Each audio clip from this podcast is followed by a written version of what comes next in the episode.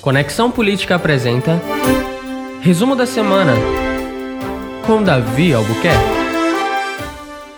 Olá, sejam muito bem-vindos ouvintes que nos acompanham nas plataformas digitais e também nas rádios do nosso Brasil. Eu sou Davi Albuquerque do Conexão Política e estamos iniciando agora mais uma edição do Resumo da Semana, o programa que mantém nossos seguidores informados sobre os principais acontecimentos do Brasil e do mundo. Hoje é sexta-feira, dia 10 de julho de 2020. Ouça agora quais foram os destaques dessa semana. Paulo Guedes diz que o governo federal está preparando quatro grandes privatizações para os próximos três meses. No Rio de Janeiro, um homem de 68 anos foi preso após ser acusado de exploração sexual infantil. Polícia Federal conclui inquérito sobre incêndio no Museu Nacional. Governo paulista anuncia que iniciará teste da vacina chinesa contra o novo coronavírus em julho. O presidente Jair Bolsonaro testou positivo para o novo coronavírus. A Assembleia Legislativa do Rio de Janeiro deu prosseguimento ao impeachment do governador Wilson Witzel. Donald Trump anuncia saída dos Estados Unidos da OMS. Dono da Ricardo Eletro é preso após ser acusado acusado de sonegar 400 milhões de reais. Ministério da Educação anuncia nova data do Enem.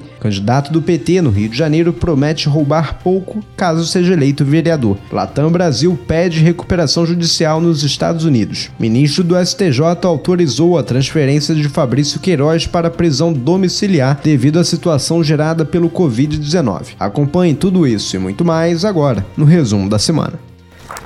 O ministro da Economia, Paulo Guedes, afirmou que o governo está preparando quatro grandes privatizações para os próximos três meses.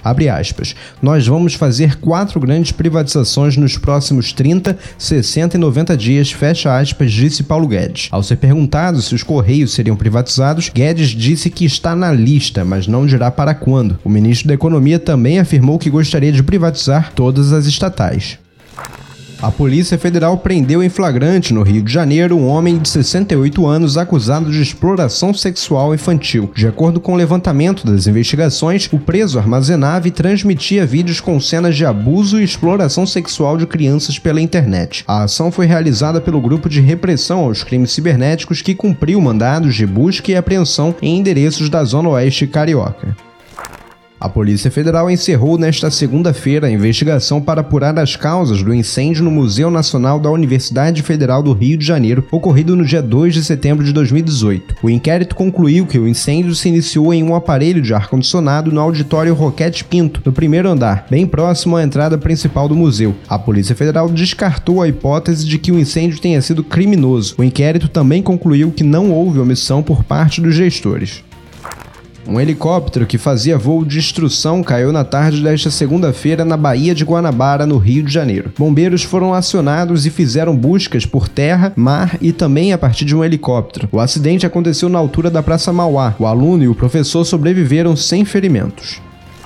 Após autorização da Anvisa, João Dória anunciou o início dos testes da vacina chinesa contra o Covid-19 a partir do dia 20 de julho. A Anvisa autorizou o Instituto Butantan a iniciar os testes da Coronavac. A vacina está sendo desenvolvida junto com o um laboratório chinês. A partir da próxima segunda-feira, os voluntários já poderão se inscrever. A inscrição será obrigatoriamente para profissionais da saúde. De acordo com Dimas Covas, diretor do Instituto Butantan, esta vacina contra o novo coronavírus, desenvolvida pelo laboratório chinês, é uma das mais promissoras do mundo, porque utiliza tecnologia já conhecida e amplamente aplicada em outras vacinas. O presidente Jair Bolsonaro testou positivo para o novo coronavírus nesta terça-feira. A informação foi confirmada pelo próprio chefe do executivo através de uma transmissão ao vivo nas redes sociais. Abre aspas. Começou no domingo com uma certa indisposição. Se agravou na segunda-feira com cansaço, indisposição e febre de 38 graus. A minha equipe médica decidiu dar hidroxicloroquina e azitromicina. Como acordo muito durante a noite, depois da meia-noite senti uma melhora às 5 horas da manhã, tomei a segunda dose e estou me sentindo muito bem, fecha aspas, disse o presidente Bolsonaro. Foi publicado no Diário Oficial nesta terça-feira a decisão da Comissão Especial da Assembleia Legislativa do Estado do Rio de Janeiro, que analisa o pedido de impeachment do governador Wilson Witzel de retomar os prazos para a apresentação da defesa dele no processo. Com isso, o governador terá o prazo de 10 sessões para se defender nas acusações de crime de responsabilidade. Segundo o presidente da comissão, deputado estadual Chico Machado, do PSD, a decisão foi baseada na inclusão de outros documentos no processo e em uma lei federal federal sobre o rito de impeachment para governadores. Presidente dos Estados Unidos, Donald Trump, anunciou nesta terça-feira ao Congresso e às Nações Unidas que iniciou o processo para retirar formalmente o país da Organização Mundial de Saúde. De acordo com o Departamento de Estado, o aviso de retirada dos Estados Unidos em 6 de julho de 2021 foi submetido ao secretário-geral da ONU, que é o depositário da OMS.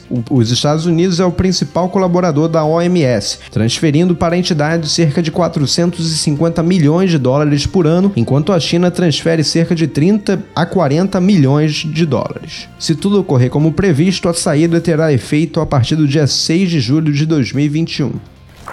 Na manhã desta quarta-feira, Ricardo Nunes, fundador e ex-principal acionista da rede varejista Ricardo Eletro, foi preso no estado de São Paulo. O Ministério Público de Minas Gerais, Receita Estadual e Polícia Civil integraram a força-tarefa. A operação faz parte de combate à sonegação fiscal e lavagem de dinheiro em Minas Gerais. Cerca de aproximadamente 400 milhões de reais em impostos foram sonegados ao longo de cinco anos. A operação também cumpriu três mandados de prisão e 14 de busca busca e apreensão. Uma das filhas do empresário também foi presa.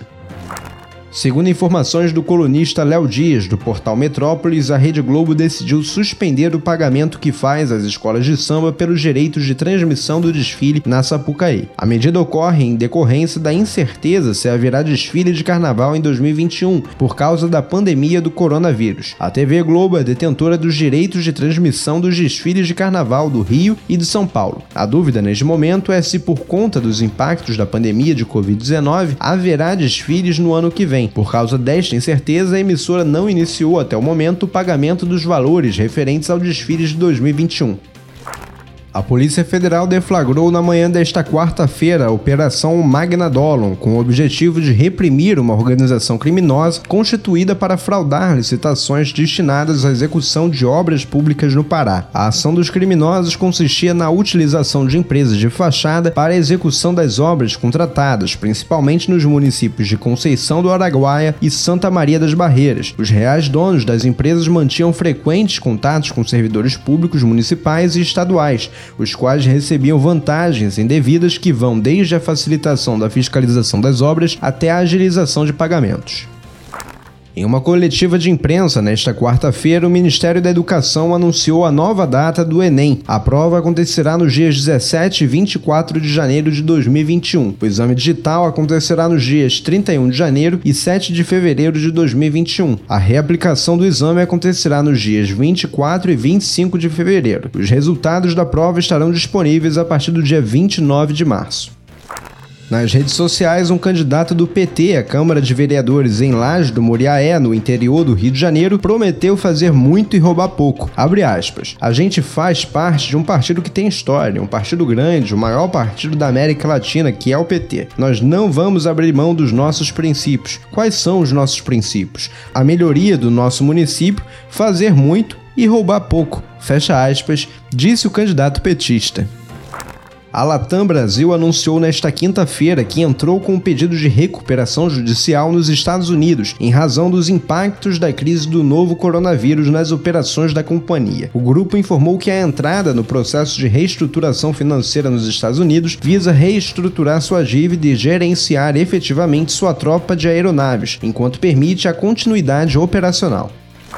O presidente do Superior Tribunal de Justiça, ministro João Otávio Noronha, concedeu prisão domiciliar ao ex-assessor Fabrício Queiroz na tarde desta quinta-feira. Noronha atendeu ao pedido feito pela defesa que baseou-se na atual situação da pandemia de Covid-19. O ex-assessor de Flávio Bolsonaro realiza um tratamento oncológico e passou recentemente por uma cirurgia, sendo classificado como grupo de risco. E esses foram os principais acontecimentos da semana. Para mais detalhes e informações, acesse o site do Conexão Política, www.conexãopolitica.com.br. Muito obrigado pela sua audiência. Nos vemos na próxima edição do Resumo da Semana.